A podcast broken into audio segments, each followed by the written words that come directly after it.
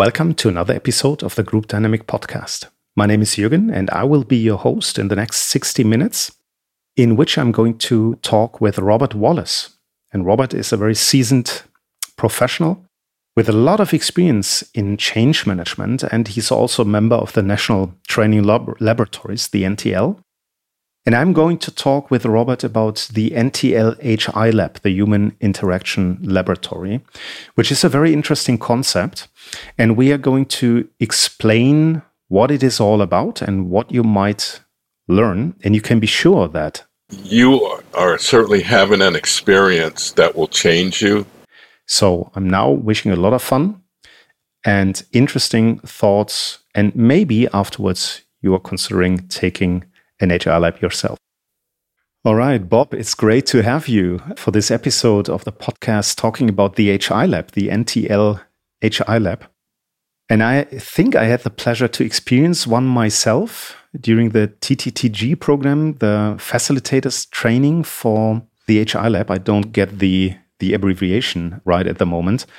But for me, it was a very interesting experience. And I would love to talk with you a little bit about uh, how it is and probably see how it is compared to other formats and what can, can people learn in the HI lab. And since you are a facilitator and I had the pleasure to experience you myself, it's really wonderful to have you. Well, thank you. Thank you very much, Jurgen. It's so good to be on with you. And thank you for the invitation.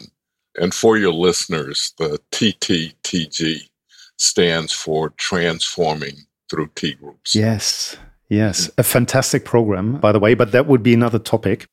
And I remember when I when I arrived at the National Conference Center in Washington, uh, and the building itself might be another podcast episode because it's quite uh, quite unique. Yeah, I remember that I was asked to create my own name tag. So I was drawing and and trying to wrap my head around. Okay, who am I? That was a very interesting experience for me, and I drew a lobster on it, oh. uh, showing that it that I have a very hard shell and that it is soft from the inside, which was something that came up okay. through the week. But maybe for for those who are listening, uh, if we talk about an HI lab, people are probably familiar with a T group, with a training group. What is an HI lab? HI lab is a training experience or experience based training. Participants work together in small groups and their learning comes through analysis of personal experiences, feelings, reactions, perceptions, and the behavior of other people in the in the lab. That sounds like you analyze what is happening in the moment you are in the lab. But it's not a lab. It's not like people are running around in white coats and no. The term lab or laboratory comes from people sharing their experiences, evaluating their experiences, taking some risk, really analyzing how their behavior impacts other people. And people get that through feedback. And there are also structures that we have to guide people in terms of making the best use of their, their time uh, in the in the lab. And when I arrived, I think the setup was like a circle of chairs. And I remember that was my, that is a reoccurring experience that I'm sitting in, in a circle of chairs with people I don't know and then talk about what's happening. And that happened at the TTTG as well. And is this the general setup for any HI lab so that we're in a circle of chairs with how many people? There would generally be anywhere from 10 to 14 people that's an optimal small group. People will sit in chairs in a circle without tables because tables represent barriers. People can hide behind tables and things that they would put on tables. And it's an opportunity for people to all see each other in a circle and basically to build a relationship from from that format. And it's, I think it is important, at least for me, it was important to see how the others behave in terms of how do they sit, how do they breathe, probably to ask for feedback, to really try to, to analyze these weak signals that are happening in the group? Uh, that that's a, a key point. There are often visual signals. If you were to see someone crying in a group, or if someone were in distress, that that would be very visible to you during the lab. And there is a leadership vacuum, if you will, that exists in a T group. The leadership emerges from the participants. The facilitators are there to provide emotional and psychological safety mm-hmm. and intervene whenever the, it's needed to, to guide the group. Mm-hmm. But it's it's very much different from say a lecture where you go in, you sit down, and you have a person that's in charge and they set the agenda for for the day. Yeah. And that's probably the experience part in it. So you experience what you're learning and you're not being told what, what you're learning in the moment. That is correct. Yeah. That is absolutely correct. And we uh, encourage people to keep journals of what is going on, what their experience is like, what their feelings were, and to really use that to document their experience so that mm-hmm. they can review that maybe in the evening, maybe a week later, maybe even months later, because things are happening or internalizing an experience. And it's good to take notes as memory joggers for what was happening, as well as to recall your feelings mm-hmm. rather than to try to memorize uh, everything that happened mm-hmm. during the, the, the T group. I remember the feeling aspect and that this was quite something that you stressed uh, during the lab. And I found that confusing because I never experienced such a strong focus on feelings. Why is that such a relevant aspect in the lab? Feelings are genuine and real for people. There is a cross section of people that come to the lab and oftentimes people are accomplished, they're performance driven.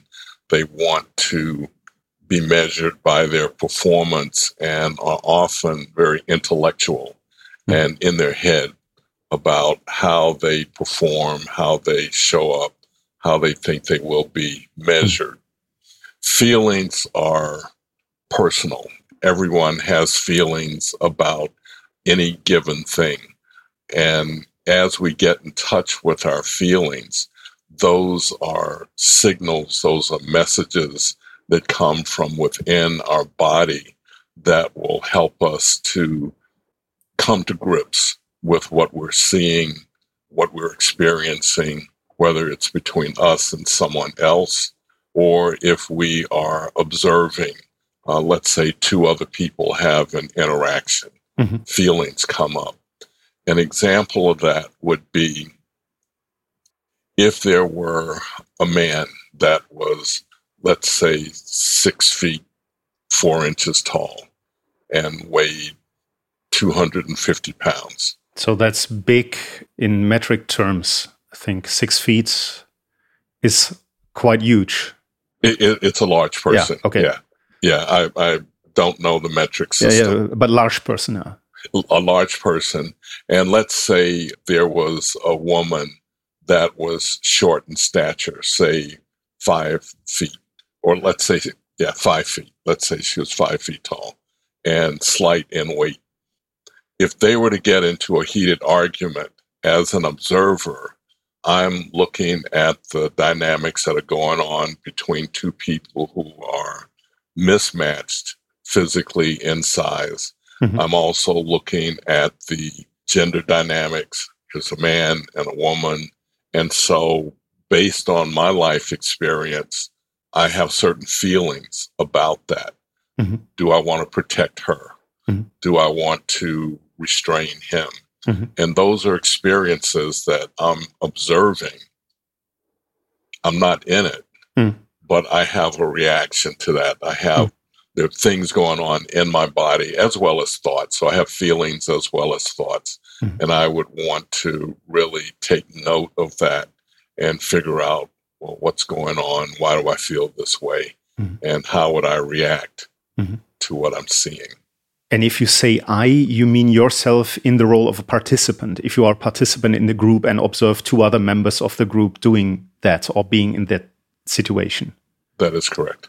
And what would I do? So if I'm sitting in the circle of chairs, would I, let's say, if I want to protect uh, the woman, would I voice that? Would I say that in the group? Or what am I going to do with that? Because for me, it's first, I think the first hurdle for me would be to realize this emotion, to realize what's going on, which needs a lot of introspection from my side. And then if I have it, what am I going to do with it? That is a critical amount of processing. And that may happen quickly for you. Mm-hmm. For other people, they may need to sit with that for a while before they say anything. So mm.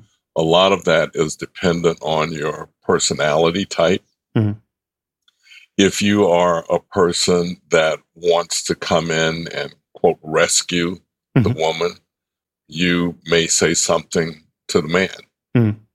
And it's not so much a physical interaction, but you might get his attention mm-hmm. by talking about how you're feeling about his interaction mm-hmm. with her.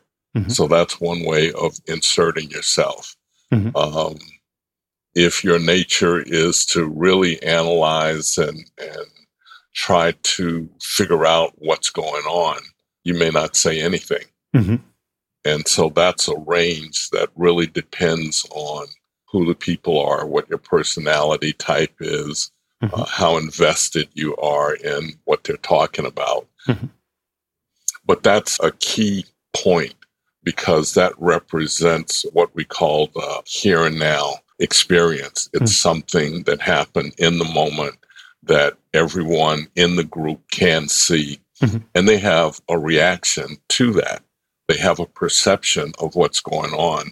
And that's the richest way of, of really growing, mm-hmm. if you will, in terms of what just happened. I would contrast that to one person sitting and telling a story about a conflict that they have with their boss mm. back at work. Mm. And that tends not to engage people because there's only one point of view that's being presented. Yeah. And all you can do is sort of offer people advice. And people can do that in a bar. Yeah, yeah. And that's the there and then compared to the here and now that would be important in the lab. That is correct. Yeah. That is correct. And is it called a lab because I was wondering if I would be able to to run so so to speak experiments with my behavior. So if I would protect the woman, uh, if we um, stay with this example, by engaging with the man, and that would be like a typical behavior that I would show. Would the HI lab be a place to run an experiment and do something different this time, and to see how it plays out? Absolutely, that is the the place to experiment on your behavior. You know how you would normally react mm-hmm. if your inclination is to engage with the man to save the woman. Mm-hmm. Maybe your behavior might be to sit back mm-hmm. for a while and see what happens. If your normal inclination is to sit back, maybe you would try the behavior of intervening mm-hmm. and say, hey, wait a minute, I'm, I'm feeling uncomfortable mm-hmm. about what I'm seeing and hearing right now. And to the man, I think you need to, to just sort of back up because mm-hmm. I'm uncomfortable. I mm-hmm. can't speak to how the woman is feeling, mm-hmm. but that's that's an example mm-hmm. of it being called a laboratory. You experiment with different behaviors. The other thing is that there are norms or agreements that we have up front, and one of which is confidentiality. Mm-hmm. And so we talk about that, and, the point is that people would not share other people's experiences and their words, and that allows people to be more genuine. Mm-hmm. Certainly, talk about what you learned from your experience there, but understand that if you're talking about someone else, mm. the context is not there. Mm-hmm. So you can own your experience and talk to someone who was not there about your experience, mm. but not just sort of reveal what happened mm-hmm. with other people. The other thing that I found extremely helpful, besides the confidentiality, was that there were only strangers in the group, so no one I knew before, and that made it easier for me to to open up yes. in a way. Yes, and at NTL we put a conscious effort into ensuring that there are stranger group, the entire makeup of the group is people who are strangers. Mm-hmm. And that comes from their application, where they work, physically, what part of a country they're from. If people are from the United States, do you work together or anything like that? Mm-hmm. And we also are very overt about that once we get together mm-hmm. to find out are there people here that know each other or have a relationship mm. with each other? And we manage that. We want to make that visible mm. so that people can feel free to mm. express themselves without any fear of retribution, mm-hmm. say through the workplace. Yeah, yeah. And getting back to the lab idea and experimenting with my behavior to figure out how I react for me, that took a tremendous amount of learning how to reflect. And there is one example that really has impressed me, and that was I often said I'm confused as an emotion. And someone else, I think in the lab said, no, no, confusion is not an emotion. Confusion often covers up another emotion. So it's just a layer that you have to peel off. And I found that very interesting because, at least for me, it was true that when I'm confused, sometimes there is another emotion underneath it. And maybe I don't want to talk about that emotion at that moment. Mm-hmm. And the HI lab is running for a week, I think. Yes. Is that enough to get into th- such a reflective mode? We found that to be effective. If you look back at the history of NTL, which has been in existence for 74 years, at one time, labs were three weeks long. Wow. three weeks. And then after review, they were cut back to two weeks. And currently, we are at one week. Mm-hmm. At one point, we even went to four days. Okay. And just found out that that was too short a time. Okay. And what happens over a week is that you have strangers come in and think about it as 10 to 14 individuals mm-hmm. that walk into a room. Mm-hmm. Hopefully, by the end of the week, they walk out as a unified group. Yeah. And that comes from their interactions, their sharing, their receiving feedback about their behavior, and an understanding of why people perceive them in a certain way. Mm-hmm. And so that that tends to be optimal. The labs will start generally on a Sunday afternoon mm-hmm. and end by noon on Friday. Okay. It's also residential, and we have sessions in the morning, in the afternoon, and in the evening. Yeah. I was wondering the like you said they're they're coming in as individuals and they walk out as a unified team and I thought wow this would be so amazing to have this in the corporate world to put everyone into a lab and then they will like be unified teams but that's right. not possible because of the stranger principle that wouldn't be possible in the corporate world would it well it would be modified in corporate world because of the team building aspect of it yeah. we would customize the design to work with intact groups. okay. So there are organizations that say, bring your principles to our company. Mm-hmm. Here is a set group of people that we want to understand the objectives of a human interaction mm-hmm. lab, mm-hmm. which would be communication, it would be emotional intelligence, mm-hmm. it would be self awareness, mm-hmm. group dynamics conflict resolution. Those are elements that are important in any corporate environment. Mm-hmm, mm-hmm. That's interesting. I would like to come back to that because that reminds me about the community learning sessions a little bit, contrasting to the T groups. Another thought that just crossed my mind was the four or five days. So after four days, there seems to be a threshold. Something is happening there. And the same is, um, I heard the same from other people who are doing sensitivity groups or other formats of training groups. Would it be possible to say what is happening after four days? What is this watershed that people have to cross somehow? I would say that a level of trust is uh, built up. Mm-hmm. There's a sense of safety there is trust in the facilitators to guide mm-hmm.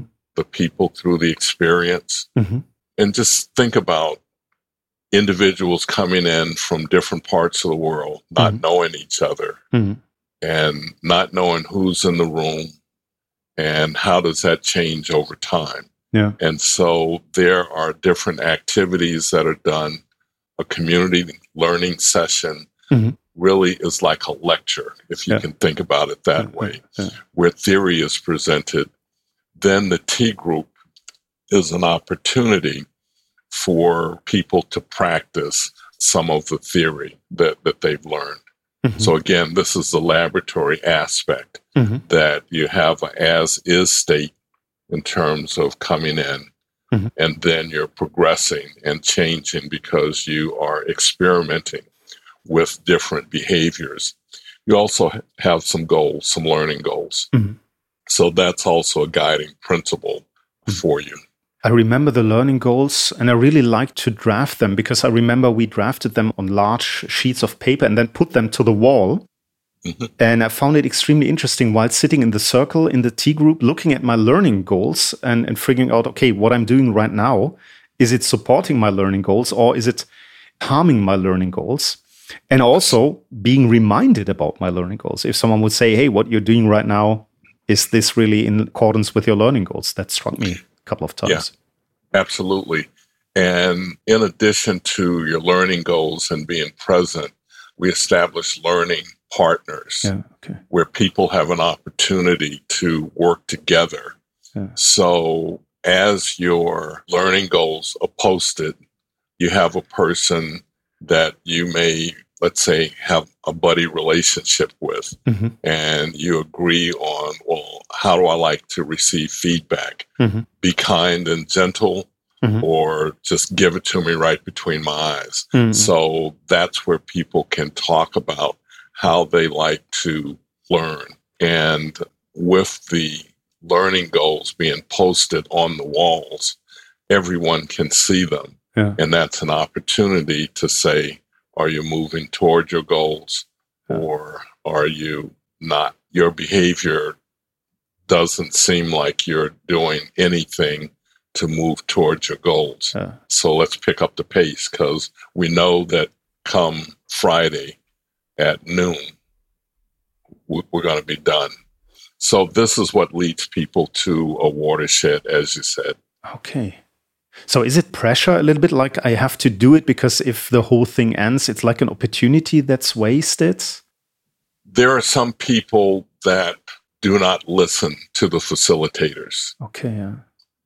And having been through the experience as a facilitator, we know what will accelerate your learning. Okay. Mm. And what represents a wasted opportunity. Mm. So we will encourage people sometimes publicly in the group and sometimes with just private counseling mm-hmm. to encourage people to move forward or ask them why they haven't invested themselves more. Okay. So it, it, it becomes obvious about who's doing the work to move toward their goals and investing themselves in the theory yeah. versus someone that's just sitting there because they were ordered to to go to the lab. Okay. And I remember that every time we changed our learning goals, uh, we had to tell the group. Uh, at first, I found it interesting that I changed my learning goals indeed. So they, for whatever reason, they transformed over the time, and that we had to communicate that. What is the reason for that? It makes you accountable okay. to others if you were to just sort of change it, mm-hmm. uh, I wouldn't know if that was your change or if someone came in during a break okay. and and wrote over your goal. so the very fact that you can own it and say, I have a different perspective now and yeah. I want to tweak or modify my goal or just change it all together, yeah. you're being public yeah. to the community. And again, people can then hold you accountable to moving toward that new goal. Okay.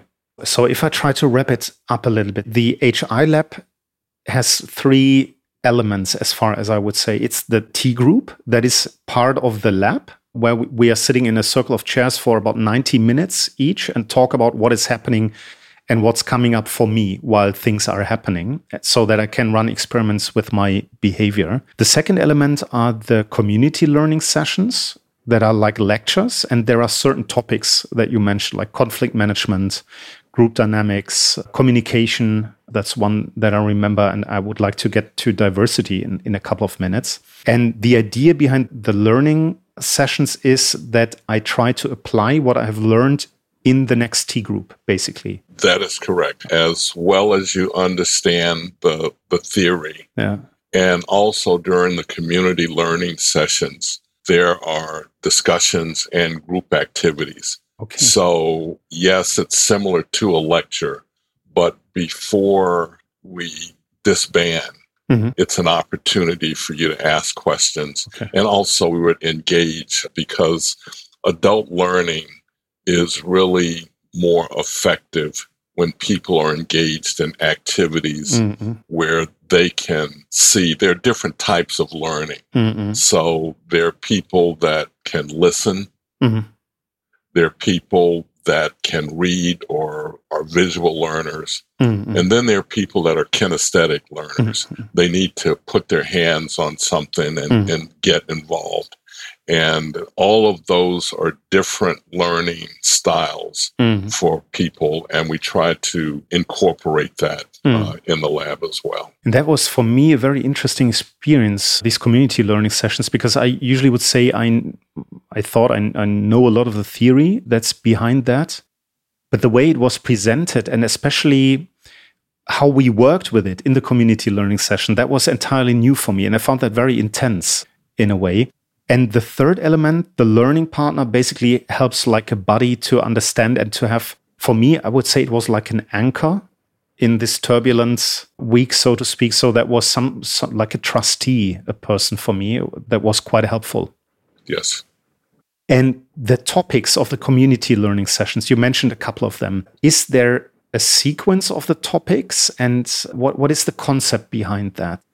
Well, self disclosure and feedback are the first topics that we present.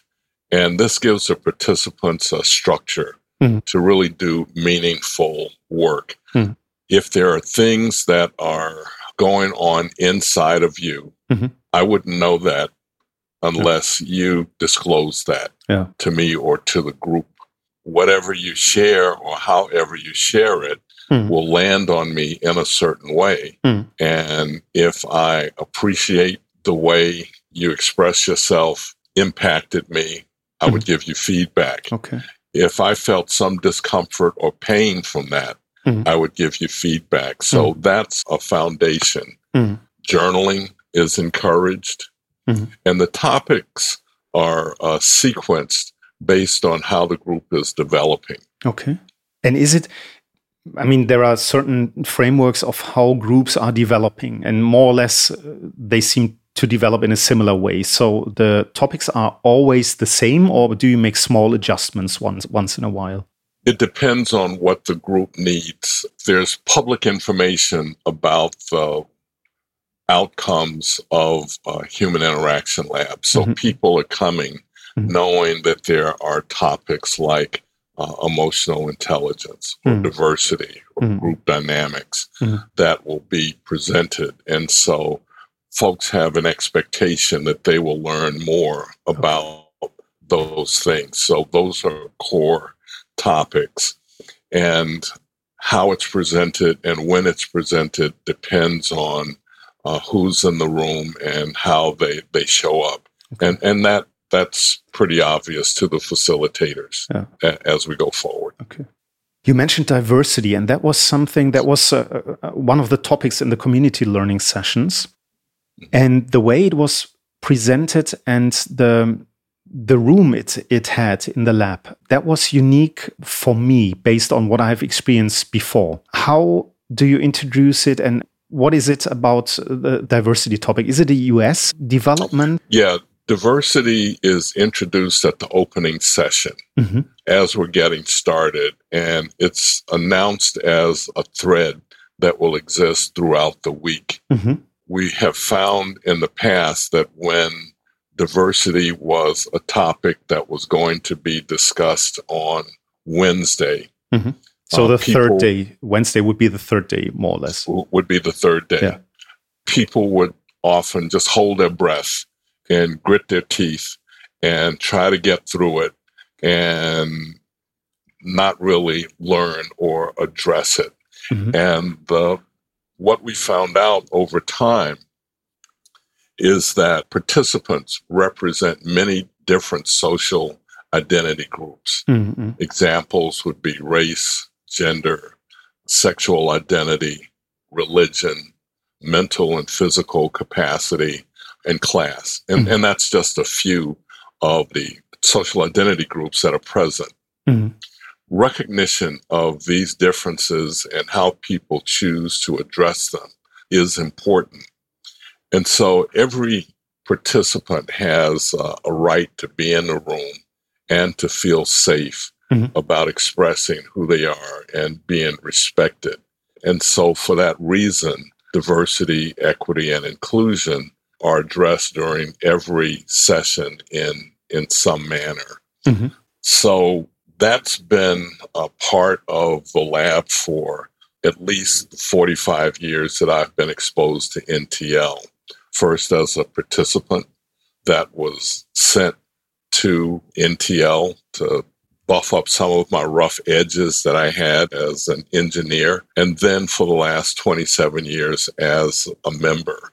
So it's important to let people know that all social identity groups uh, are represented and respected. And we will just sort of deal with that and weave that into every conversation around communications, self identity, group mm. dynamics and how that plays out in the lab as well as how they would take that back home. I was just when you mentioned you were sent to a lab to make it a bit smoother, so to speak. Uh, I was wondering, is it possible if someone is being sent to a lab? But you basically answered it by being here because obviously it, it was very successful uh, in your case. But is it common that people join a lab because they're sent by their employers to, to attend? it, it is that that does happen. And it shows up as performance issues on the job. And maybe it's how they interact with people. They may have excellent technical skills, mm-hmm. but have very poor relationship or people skills. Yeah. And many people in organizations want to rise in an organization. Mm-hmm. And what happens as people go higher in an organization there's less dependence on their technical skills, mm. But more on their ability to relate to people, have re- develop relationships, and get things done at a, a higher level. Yeah. So oftentimes people are sent to improve those human relation skills, hence the name yeah. Human Interaction Lab. Yeah. And one of the things that I have done as a facilitator is to help a person realize that your job is not at risk. They think that they're about to get fired if they don't, quote, do well yeah. in the human interaction lab. And that's not what it's about. The company is paying them, they paid for them to come to the lab, they are invested in their improvement.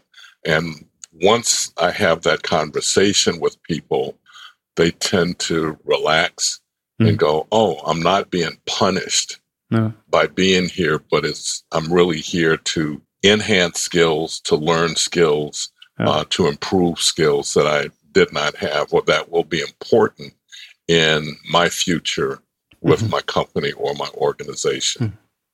So that explains a lot around diversity and uh, how people show up in the lab. And I found myself when I introduced the diversity topics a couple of minutes ago, how I was stumbling over the topic.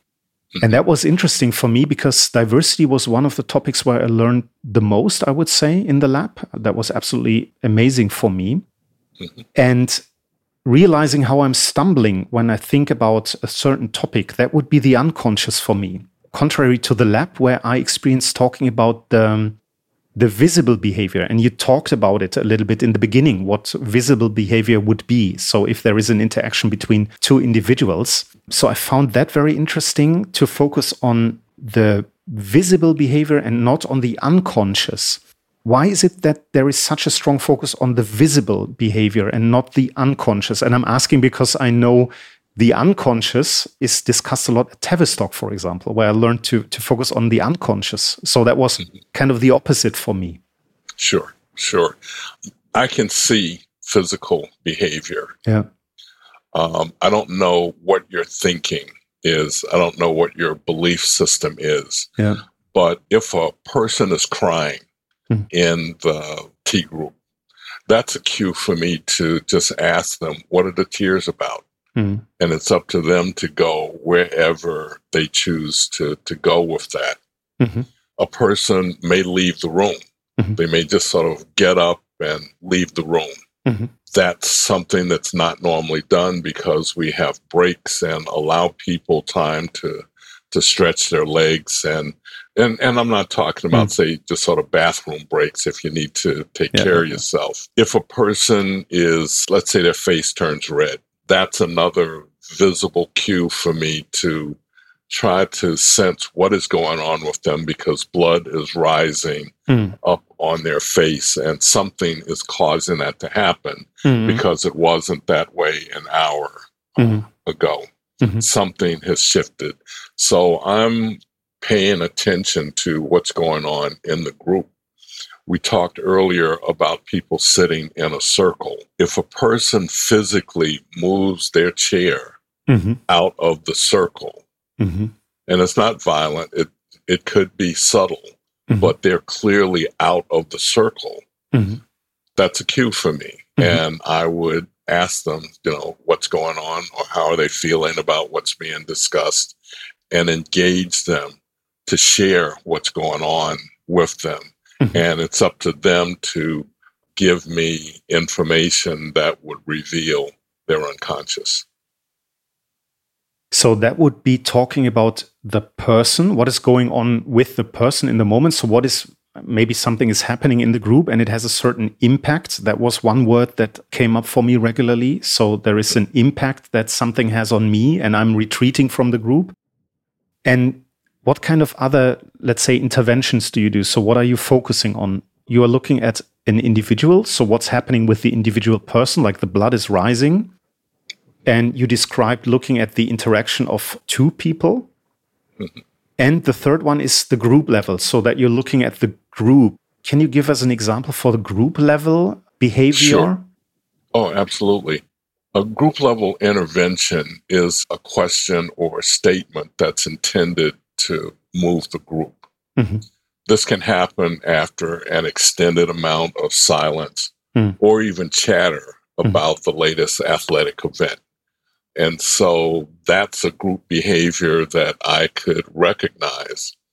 And I think that dialogue about the experience that occurs in the group will engage the participants more than a story yeah. about something that happened a long time ago or the latest athletic event, which yeah. is outside of the bounds of the, the, the T group. So that's once I recognize that, I might ask the group what the silence is about or ask them to really talk about something that is happening in the here and now mm. that the group has experienced. And that would be an intervention that that would move the group. Mm. So these type of interventions they can be made by members of the group and they can be made by the staff. Yes. And you as a staff, um, I find it interesting to see different people, and during the TTTG, there were three of you. And during other uh, another HI lab, I realized that certain staff members behave differently. So some are more passive, some are more active, some are kind of a skilled participant, so they are very active and feel like a member of as, as if they're a member of the group or a peer as if they're a member of the group. Why are people behaving differently in the staff role? Sure. The staff are as different as the participants uh, in terms of how they approach the work. Yeah. The goal is the same. The goal of the staff is to help the group grow. Yeah. And so the facilitator styles vary from being very hands off to being very engaged in the group. I favor allowing the group to find its way from the beginning or during the forming stages of the group. I tend to become more active or provide more interventions as the group grows. Mm-hmm. This reduces the group's dependency on me for leadership direction or agenda setting. Mm-hmm. And this is stated prior to the start of the T group that you would witness the facilitators differently than you do in the community session. Yeah. And I think that the group is more actively engaged based on what's happening in the group. Mm-hmm. And so that's what I would facilitate in a way that that's a bit about style. Yeah. yeah. And I find that very intriguing. In the beginning, you said that you're creating a vacuum because there is there doesn't seem to be a task. And I mean, there is a task to to observe and, and analyze the behavior of the small group. But I found that interesting, and I was grappling a lot with the staff as an authority. And I was I was annoyed when the staff wouldn't react and behave like I would hope that or expect an authority to behave. So that was that was a very challenging thing for me. And you talked about emotions as well, like people tearing up. That seems to be not uncommon in the lab. What about these emotions if they come up? I experience it as, as very warm in a way, but also very stressful. In which way do these uh, strong emotions support the learning? I would say that the emotions support the learning because it's um, an indicator, a physical indicator of what's real mm-hmm. for people. There are people that will try to numb themselves or to deny or suppress their feelings or their emotions. And if they're willing to allow those feelings come forward, mm-hmm. they'll recognize what's important. Mm-hmm. And I think that's an indication, whether it's tears, whether it's anger, whether it is withdrawal, whatever the feelings are, mm. it's important to acknowledge them and give them a place to speak mm-hmm. because it's part of, of people's behavior. And that's where the learning occurs if you can listen to your feelings, feelings don't lie. Hmm. It's an indication of do you feel warm? Are you attracted to a point of view or a person, or are you repelled mm. by someone? And that's an opportunity for you to look at the reasons that you feel the way that, that you do. Mm-hmm. Mm-hmm. And if I get back into the real world, so if I leave the lab after the week, I felt very sensitive. And I remember there was one recommendation not to overwhelm the rest of the world with what you have learned right. at the moment. Right. So, what might change when people get back, and what is important for them from your point of view if they're getting back? Some things that could change once they go back is that they have the confidence to challenge certain behaviors mm-hmm. where they were silent in the past. Other changes may be that you listen more to people where your default behavior might be to dictate or to tell people what to do. Mm-hmm. Those are some changes that might occur when you get back. It's important to allow yourself time to let things sink in. Mm-hmm. So I would suggest that people not try to go back and share everything that they have learned mm-hmm. because the impact is people want to be helpful. Mm-hmm. And say someone has come out of the desert and they are thirsty. Do you give them water out of uh, a fire hose or do you give them water out of a garden hose? No. And so, what is it that they would be able to receive that would help them? And I think those are things that people or participants need to recognize in themselves to allow questions to come to ask them, What did you learn? Or I've observed that you're a different person. Mm-hmm. What did you experience that caused you to be different than you were a month ago or three months ago? Mm-hmm when you say a different person, I immediately got scared and, and, and thought, okay, if I'm going into a lab, I will be not the same anymore. Well, you are certainly having an experience that will change you. But if you think about your loved ones or people that you have worked with, they have not changed since you've been away. Mm-hmm. So just recognize that you are the person that has changed and not come back with a series of demands mm-hmm. because you learned something about giving and receiving feedback mm-hmm. that you are going to uh, force this on some other people. Mm-hmm. I would say let your experience soak in and let your attention and questions be how was your week and what's been going on since I've been away? What have you been doing? And see how you can integrate yourself back into their lives. And for me, it was, it took quite a long time to let things sink in. Do people return after a certain while? Uh, is it possible to do a, a second lap, or is it like you're waiting a year and then you're like fully, you have fully digested it? People have returned to labs I think that a year is a reasonable amount of time before you go through the experience again mm-hmm. because you want to allow what you learned mm-hmm. to become a part of you. Mm-hmm. And it gets to a point where it's part of your unconscious mm-hmm. that you're behaving in new ways. Mm-hmm. But absolutely, people will do the same lab again because you are a new person, you're a year older. Sometimes people will want to do a different lab, which NTL offers more advanced labs and learn a different skill set or practice in a different way. So, mm-hmm. yes, people can repeat it, but I would offer take a break and let it sink in over, let's say, a year mm-hmm. before you, you do another lab. Mm-hmm. All right.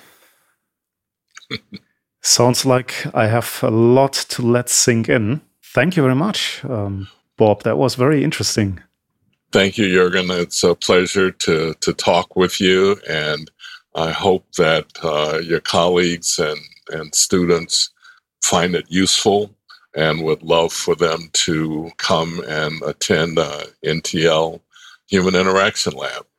It will be a positive wonderful experience for them. And I appreciate the opportunity to respond to your questions and let me know, you know how it turns out and uh, what comments you hear from your listening audience.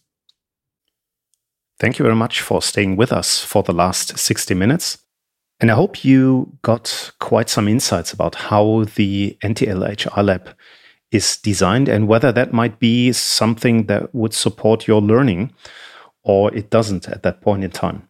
Nevertheless, thank you very much for listening to the Group Dynamic podcast and this uh, interesting episode. And I would be grateful if you subscribe or recommend the podcast to anyone you might think it would add value to. Hear you next time.